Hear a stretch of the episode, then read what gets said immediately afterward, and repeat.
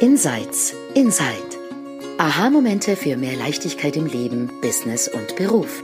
In diesem Podcast stehen persönliche Erkenntnisse im Vordergrund unter dem Motto There's nothing to do, there's something to see.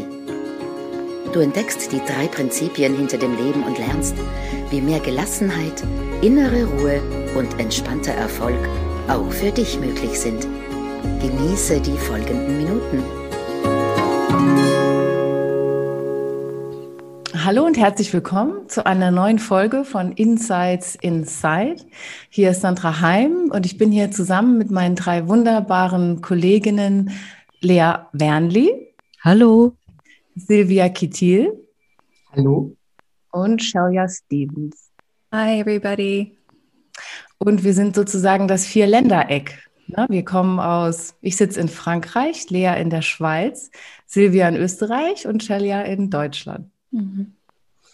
Und in dieser Folge ähm, habe ich die Ehre, Shelia anzukündigen, die ihre Vorher-Nachher-Geschichte mit uns teilen wird. Und mit Vorher-Nachher meinen wir, wie war das Leben, bevor wir in Verbindung gekommen sind mit den drei Prinzipien, den Three Principles, einem tieferen Verständnis über die Natur des Menschseins und was hat sich dadurch verändert. Und ähm, mir ist das eine besondere Freude, heute Shelia anzukündigen, weil ich das damals einfach wirklich direkt im hautnahen Kontakt miterlebt habe, wie sich äh, plötzlich aus meiner Wahrnehmung heraus etwas verändert hat. Und ich konnte damals ja noch gar nicht so richtig äh, verstehen, was sich da berührt und bewegt hat. Und ähm, plötzlich war es so einfach entspannter. Und mich hat es so fasziniert zu beobachten, dass du ruhiger geworden bist und gleichzeitig dein Business weiter geboomt hat. Mhm. Und für mich war damals immer so, viel Business ist auch gleich viel Stress. Ja. Und ähm, genau, also insofern lade ich dich jetzt ganz herzlich ein, mit deiner Geschichte zu beginnen. Oh, Dankeschön, Sandra. Meine Geschichte. Ja, ich habe heute begonnen, ein bisschen darüber zu reflektieren, was könnte ich heute erzählen. Und ähm, ich habe, äh, was mir, was mir so stark in den Sinn gekommen ist, ist sowas wie ein abrupter Übergang von Leichtigkeit in Leistungsdruck. Und zwar, ich komme ja aus Amerika, ähm, hört man ganz gut, wenn ich spreche, kann man leider nicht so perfekt verstecken, bemühe ich mich, wie ich will. Klingt sehr charmant. Äh, ja, danke schön. Und ähm, ich, ich war bis, bis irgendwie 20, 21 Jahre alt richtig leicht locker und flockig unterwegs im Leben in Amerika, was mit Amerika nichts zu tun hat, sondern einfach, ich habe irgendwie im Leben gelebt, voll und ganz mit beiden Füßen in, in dem wunderbaren Gefühl ähm, des Lebens. Also von Erinnerungen durch einen Supermarkt laufen mit einer gefrorenen Truthahn in Armen, singend ähm, durch die Gegend. Also es war mir sowas von egal und, und alles war irgendwie lebensfreudig. Und ich bin dann nach Deutschland gekommen und habe hier die Arbeit in die Arbeitswelt gestartet. Und ich weiß nicht, wann das passiert ist oder wie das passiert ist, aber definitiv kam der Punkt bei mir, wo ich das Gefühl hatte, ich muss mich beweisen in dieser Welt. Ich muss zeigen, was ich drauf habe, was ich kann als ähm, berufstätige Frau. Vor allem war mein, mein ganzer Fokus auf, auf mein Berufsleben und das Einsteigen in, in dem, was ich getan hab, habe damals, nämlich ich habe im Marketing gearbeitet. Und über die ersten 15 Jahre meiner Karriere als ähm, Online-Marketing-Expertin kann ich das nur so beschreiben, dass ich einerseits glücklich und so ein bisschen eine sonnige Wonneproppen war. Ich bin die Kollegin im Büro gewesen, die alle begrüßt hat und die man zum Kunden geschickt hat, weil ich so freundlich und lebensfroh nach außen gewirkt habe. Und in meinem Innen sah es allerdings häufig ganz, ganz anders aus. Ich war zwar diese lebensfrohe, self-confident person, also selbstsichere Person. Das hatte, ich, das hatte ich in mir als natürlichen Zustand. Und gleichzeitig war mein Kopf extrem beschäftigt mit Gedanken. Die Gedanken, die ich gehegt und gepflegt habe in dieser Zeit, waren viel darüber, was gibt es alles zu tun in diesem Beruf. Also in der Agentur gab es immer enge Deadlines und, und, Präsentationen und Big Visions äh, zeigen und, und, gewinnen wollen von neuen Kunden. Und wir haben auch unter Zeitdruck gearbeitet und für mich war das Leben ein, ein einzige To-Do-Liste an Sachen, die es gibt, zu erledigen, in jede Minute, Stunde, Tag für die, für die Arbeit, damit alles glatt läuft, damit ich beitrage zu dem Team-Effort. Und mein Kopf war ständig voll mit, was gibt es noch zu tun, was habe ich erledigt, was habe ich nicht erledigt. Mein Kopf war voll mit, wie komme ich an? Wie komme ich an bei den Kollegen? Werde ich von meinem Chef als kompetent gesehen? Präsentiere ich mich richtig nach außen? Ähm, bin ich so gut wie Kollegin XY? Mein Kopf war beschäftigt mit Ausdenken von jedem erdenklichen Szenario, was passieren könnte, wenn ich die Idee präsentiere dem Kunden. Wo gibt es Einwände? Was ist, wenn sie in die Richtung gehen wollen? Wie würde ich das kontern? Also einfach ein wahnsinnig voller Kopf. In Meetings oder in Workshops, und ein Workshop ähm, stecht besonders hervor.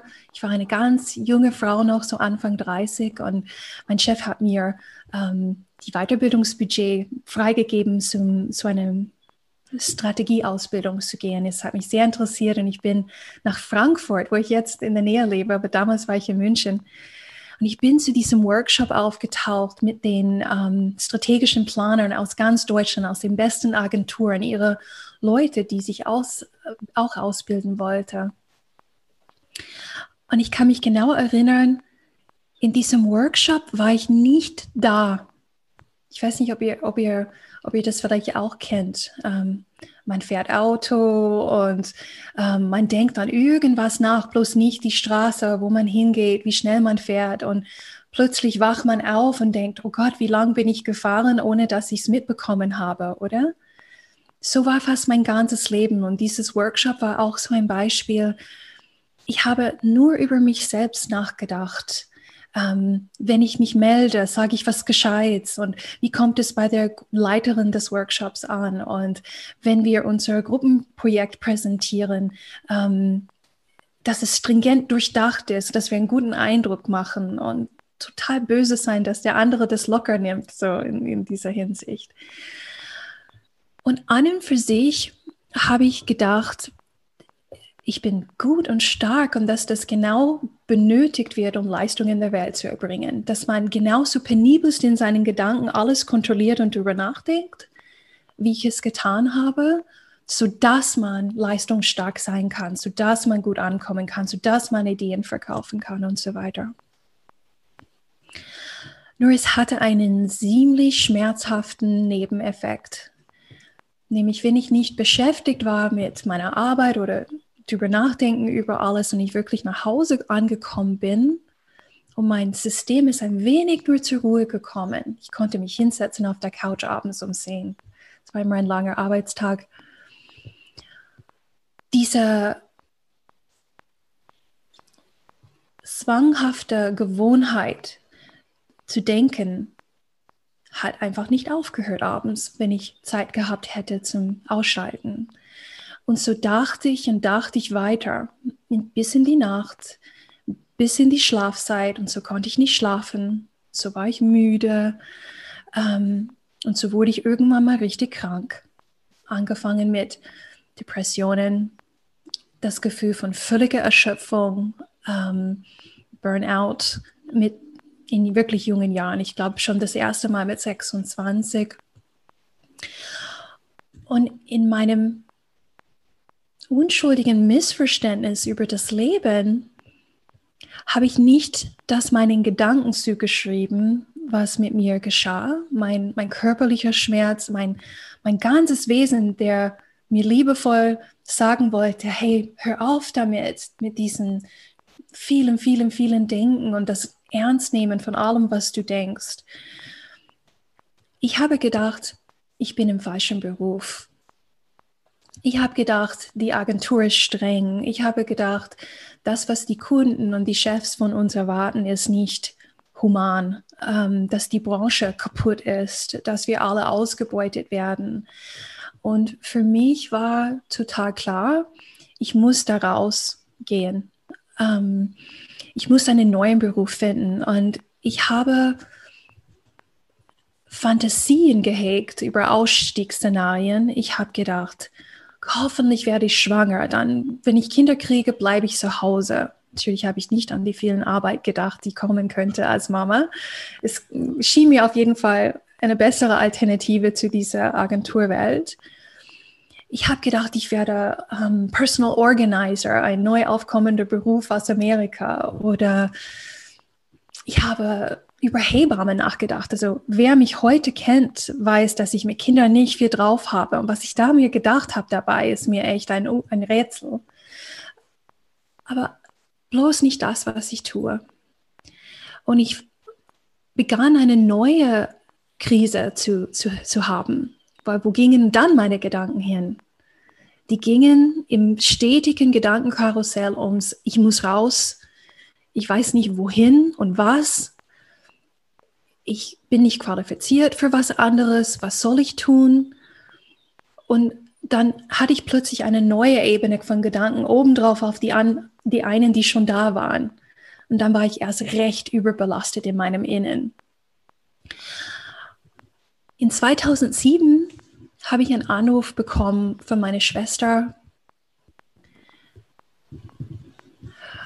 dass mein ähm, dass mein Bruder ums Leben gekommen ist.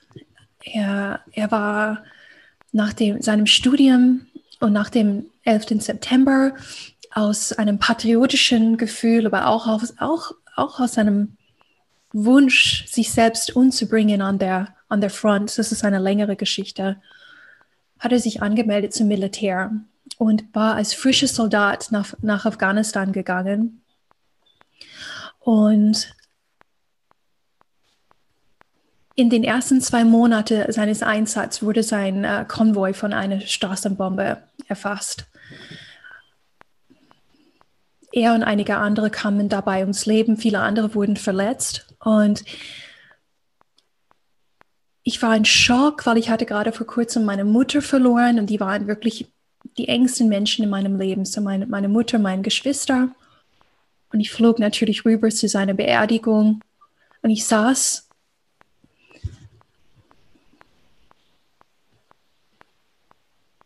ich saß draußen vor einem, ähm, vor einem Sarg mit einer amerikanischen Flagge drüber, die ins Boden niedergelassen wird. Und irgendeine, irgendein Teil mir ist wieder wach geworden. Nämlich ein Wissen, ein Wunsch, wieder lebendig zu werden weil ich war es lange nicht mehr gewesen. Und ähm, ich dachte, wenn er nicht weiterleben kann, dann verdammt, ich werde jetzt leben.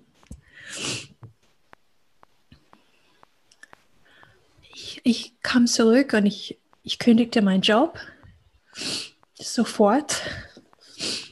Und ich habe mich auf den Weg gemacht, ähm, was Neues zu machen. Ich bin dann in eine neue Karriere gelandet in, in Coaching, nach einer Coaching-Ausbildung in Wien, die drei Jahre ging. Und das Verrückte war für mich in meinem damaligen Missverständnis noch gefangen. Der neue Weg hat mich auch nicht entspannt oder glücklich gemacht. In meinem Business dachte ich ständig nur darüber nach, was es noch alles zu tun gibt auf meiner To-Do-Liste, dass ich nicht produktiv genug bin, dass ich schneller sein müsste, dass ich besser sein müsste. Anstatt auf die Kollegen zu schauen, habe ich auf die Mitbewerber im Markt geschaut und mich mit denen verglichen. Ich war in Coachings, die ich geführt habe, genauso wenig präsent wie in den Workshop in Frankfurt. Ich war nicht bei dem Kunden, mit dem ich zu tun habe, sondern in meinen Gedanken. Was kann ich jetzt sagen und tun, damit die Person was bekommt an Ergebnis, sodass es sodass ich Leistungen bringe, sodass sie das Geld, ich mich das Geld wert fühlen kann, was sie gebucht haben. Und ich hegte Träume über Ausstiegsszenarien, neue, dass ich mein Business kündige, dass ich was anderes machen kann. Ich wusste nicht, das Glück, das tiefes Wohlempfinden, das Freiheit nicht im Außen liegt. Und dann, Sandra, um zurückzukommen auf diese Zeit, wo, wo du diesen Übergang gesehen hast. Auch eine Mentorin von mir hat dieses Verständnis der drei Prinzipien entdeckt. Man sagt häufig in der Community, man ist darüber gestolpert, als wäre das wirklich so ein Loch in, in der Straße oder ein Stein am Boden. Und ich hatte beobachtet, wie sie gelassener wird, so du, wie du gemerkt hast, dass ich gelassener werde. Und ich habe gemerkt, wie sie begann anders zu kommunizieren in ihrem Blogbeitrag und in ihren Videos. Und wie sie von einer wahnsinnig aufgedrehte, angetriebene Erfolgsfrau zu einer sehr entspannten Erfolgsfrau wurde. Aber nicht, nicht gespielt, nicht weil, man, weil das cool wirkt, sondern ich spürte, das ist echt, das ist wirklich echt. Und ich sprach sie an, ich schrieb ihr irgendwie über einen Weg. Ich weiß nicht, ob es E-Mail war oder ähm, auf eine Privatnachricht. Und ich habe gesagt, du, was ist mit dir geschehen? Ich meine, ich lese irgendwie, was du sagst, aber ich verstehe von dem überhaupt gar nichts. Und sie hat mich in Richtung ein paar Ressourcen gedeutet. Ähm, ich weiß nicht, ob es Bücher waren oder Videos. Ich, es ist schon fast sechs Jahre her. Aber ich bin irgendwann mal gelandet auf einem Seminar mit George Pransky und Linda Pransky in, in Norwegen, in Oslo. Und es ging zwei Tage und ich habe sofort gemerkt, die beiden sind so langsam, die sprechen, als würde man in Slow Motion mit ihnen unterwegs sein. Ich dachte, hier ist was irgendwie anders. Und am ersten Tag hat George was gesagt in einem Nebensatz. Und zwar ging es sowas wie, das Stressigste, was wir Menschen tun können, ist uns ständig und permanent zu fragen, wie wir uns in der Welt machen. Und das traf mich wie ein Schlag. Und ich bin mit dem in, in den Abend gegangen. Und am nächsten Tag meldete mich im Seminar. Und ich habe gesagt, George, ich möchte sagen, dass ich gestern, als du das gesagt hast, erkannt habe, dass ich das nur mache. Ich denke ständig den ganzen Tag nur darüber nach, wie ich mich in der Welt mache. Und er, er nickte sehr, sehr wissend, wie das ist. Und ich sagte, George,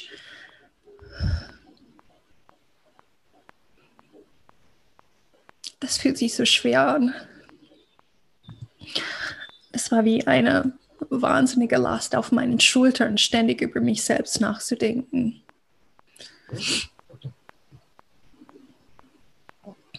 Und er guckte wissend und nickte.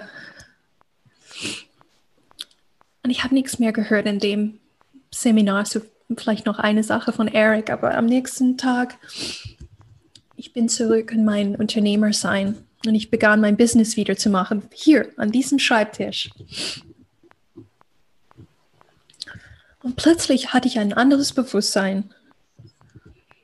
Immer wenn ein Gedanke kam über mich und wie ich mich mache in der Welt, ich habe es gesehen.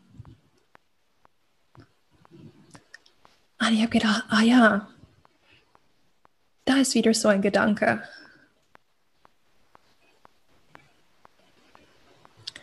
Und ich habe immer mehr gesehen, wie ich das, wenn sie gekommen sind. Und ich habe intuitiv immer weggeschaut von denen, wo ich vorher reingegangen bin mit aller Kraft, mich mit dem beschäftigt habe, habe ich ein klein wenig Abstand gehabt, dass es vielleicht keine gute Idee ist, da reinzugehen. Ich bin eine, eine Sekunde länger weggeblieben von, von der Beschäftigung damit. Und noch ein bisschen länger und noch ein bisschen länger. Und allein das, wenn ich nur das gesehen hätte für mein restliches Leben,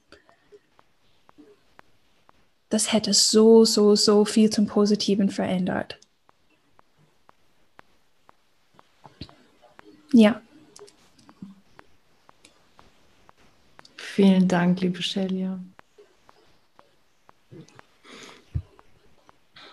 Weißt du, wenn du so erzählst, dann ist bei mir auch die andere Seite so präsent. Also die nicht sichtbare Seite, das, was du gefühlt hast, als dein Bruder beerdigt worden ist, weil das Leben ist ja nicht zu Ende, wenn jemand seinen Körper verlässt. Mhm.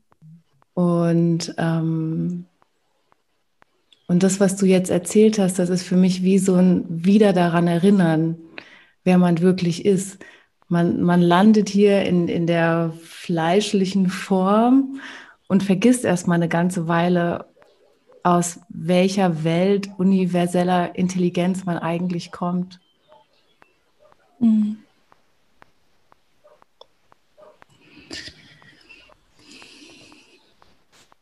Also für mich jeder hat seine eigene Auffassungen und ähm, Sprache darüber. Für mich deutest du in Richtung eine, eine, eine höhere Kraft. Ähm, für mich ist es das Leben. Das, das Leben, was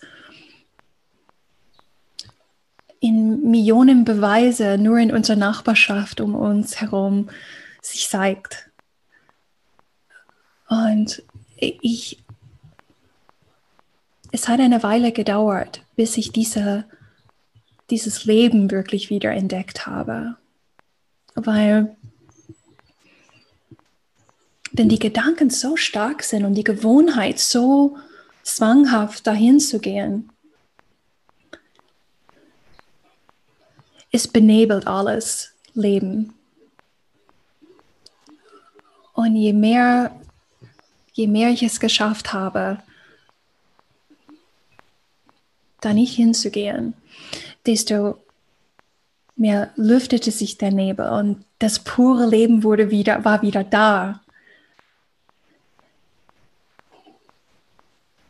Diese, diese Kraft, von, von der du gesprochen hast gerade, Sandra. Und das war das schönste Geschenk meines Lebens, wieder mit diesem Leben in Verbindung zu sein, voll im Leben drin.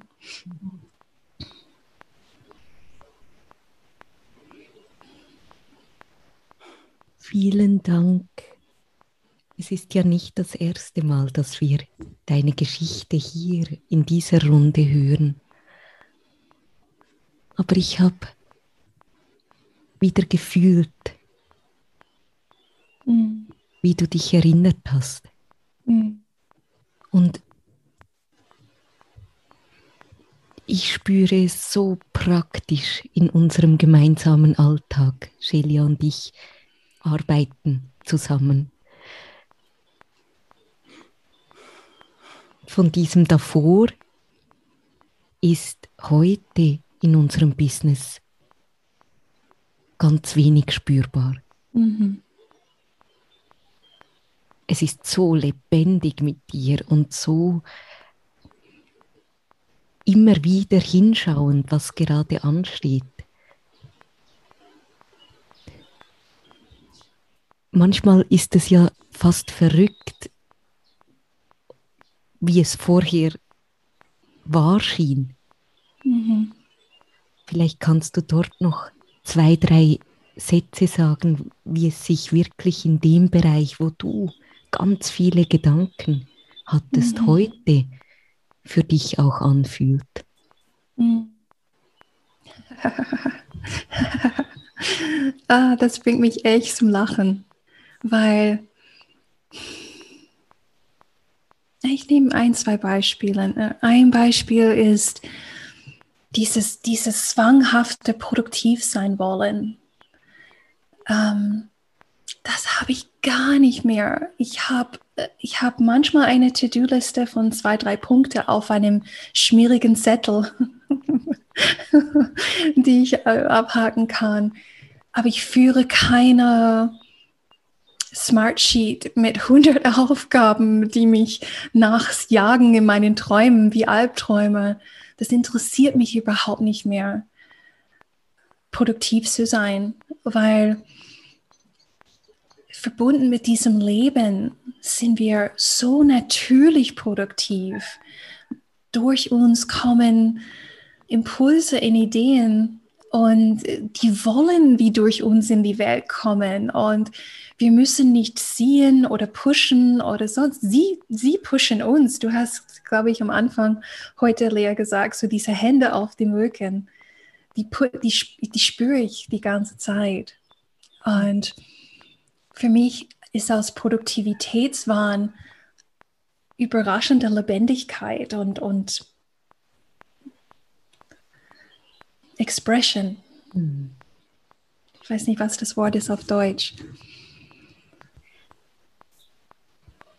Und vielleicht für Menschen, die, die sich denken, ja, die, die, die sitzen jetzt einfach schön in der Runde und, und machen ein Facebook Live. Also da sind tatsächlich ganz viele Produkte auch mhm. entstanden. Also es ist nicht so, dass wir einfach unsere Inspiration teilen und, und damit nichts tun. Da sind Dinge mhm. entstanden, die, die draußen in der Welt sind. Und das finde ich so faszinierend, dass es eben ohne diesen Druck so viel leichter geht mhm. und trotzdem in dieser Welt Form wird. Also ein Online-Programm, eine Ausbildung, ein Podcast wird vom Formlosen kommt in die Form. Und was ich so höre, Shelia, ist, es ist nicht mehr Arbeit und Leben mhm. und dann, wenn ich gearbeitet habe, dann lebe ich dann mal, sondern mhm. es ist Leben, Leben und Arbeiten mhm. und was auch immer. Also mhm. dieser große Unterschied ist unglaublich spürbar und hörbar. Total, ja. Und ähm, ja, ich habe mich wirklich wahrlich wieder in, in meinem Berufsleben verliebt. Woher war das ein, ein Groll, ein, ein Ort, wo ich dachte, Business ist anstrengend. Mhm. Und ich wollte immer alles so schnell. Mhm. Ich habe einmal mit Nicola Bird in einem Coaching darüber gesprochen und sie hat gesagt, warum so schnell? Wo, wo willst du hin? Ich habe gesagt damals, ich weiß es nicht. Vielleicht zum Grab. Ich weiß nicht, wo ich hingaloppiere. Und heute, wann etwas in die Welt kommt, ist nicht so wichtig das, wie schnell das geschieht. Oh, eine, es war eine Illusion. Mhm. Ja. ja, was hast du über Kontrolle gesehen in dem neuen Verständnis? Mhm. Weil ich finde oft, bevor man da so eintaucht, das Leben vorher ist ja so dieses Leben gewesen, bei mir zumindest, wo ich dachte, also ich, ich ich kann es kontrollieren, ich bin diejenige, die alles kontrolliert und ich muss es kontrollieren. Mhm. Und aber diese Auffassung verändert sich mit den drei mhm. Was, was hast du da gesehen? Ich habe gesehen, dass Kontrolle völlig uninteressant ist. Völlig uninteressant. Und ich habe früher Tage, Wochen, Monate, Jahre mich nur damit beschäftigen, was ich alles kontrollieren muss, damit ich okay sein kann. Und das, das ist vielleicht echt der, der größte Shift in diesem Verständnis. Dinge, die ich so, einst so wichtig fand, sind völlig uninteressant und, und neue Dinge werden interessant. Zum Beispiel anstatt Kontrolle, was interessant wurde, ist Entfaltung. Ich habe nämlich gesehen, das Leben entfaltet sich durch jeden einzelnen von uns von Minute zu Minute aufs Neue. Es ist unaufhältlich und jedes Mal überraschend, wie es durch uns kommt. Und wenn du das interessant findest, dann sitzt du zurück wie in einem schönen Konzert und schaust auf der Bühne, wie, wie das Stück sich entfaltet. Du bist in den Bahn gezogen des Lebens. Und du gehst mit. Du tust, wenn du fühlst zu tun, weil das Leben dir die, die Zeichen gibt. Und du erholst dich, wenn das Leben dir gibt zum Anhalten. Diese Entfaltung wurde interessant. Hm. Kontrolle ist fast gar nicht mehr in meinem Vokabel drin.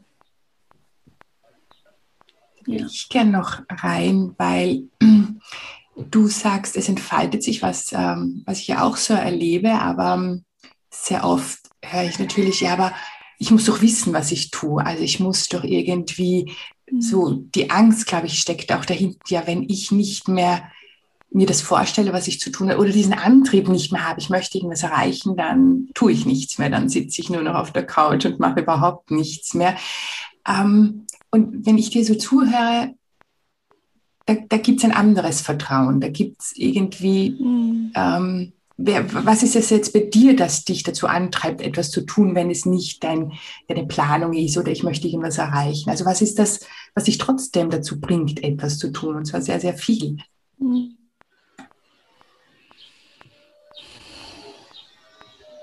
Eine Säge, vielleicht hört ihr das. Eine Säge bringt mich zu tun. Nein, für mich gibt es hm, heute zwei, zwei Ebenen und für all die Leute, die das denken und sagen, ich sage nur, ich verstehe dich so gut. Ich habe 20 Jahre das auch gedacht. Ähm, heute weiß ich,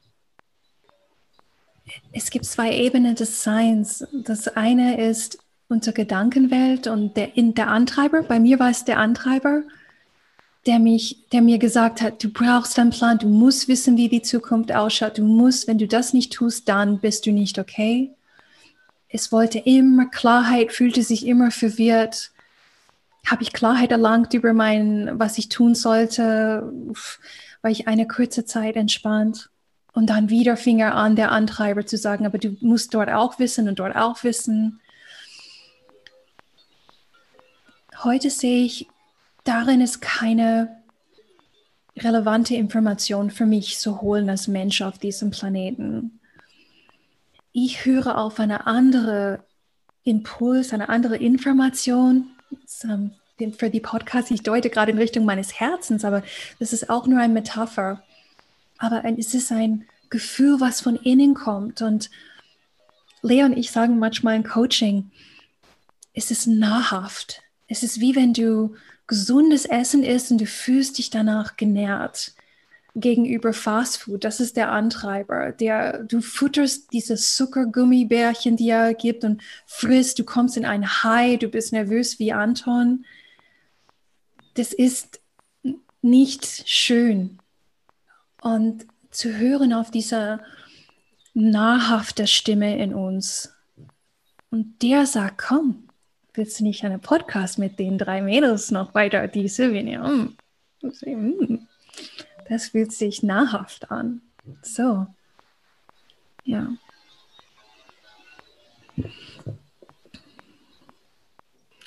Wahrscheinlich sind wir am Ende, gell? Wir haben so. Sandra, magst du den Schluss noch machen? Ja, also Vielen Dank. Das war, ich habe, ich kenne dich zwar auch schon sehr lange, aber ich habe auch ganz viel Neues in deiner Geschichte heute gehört.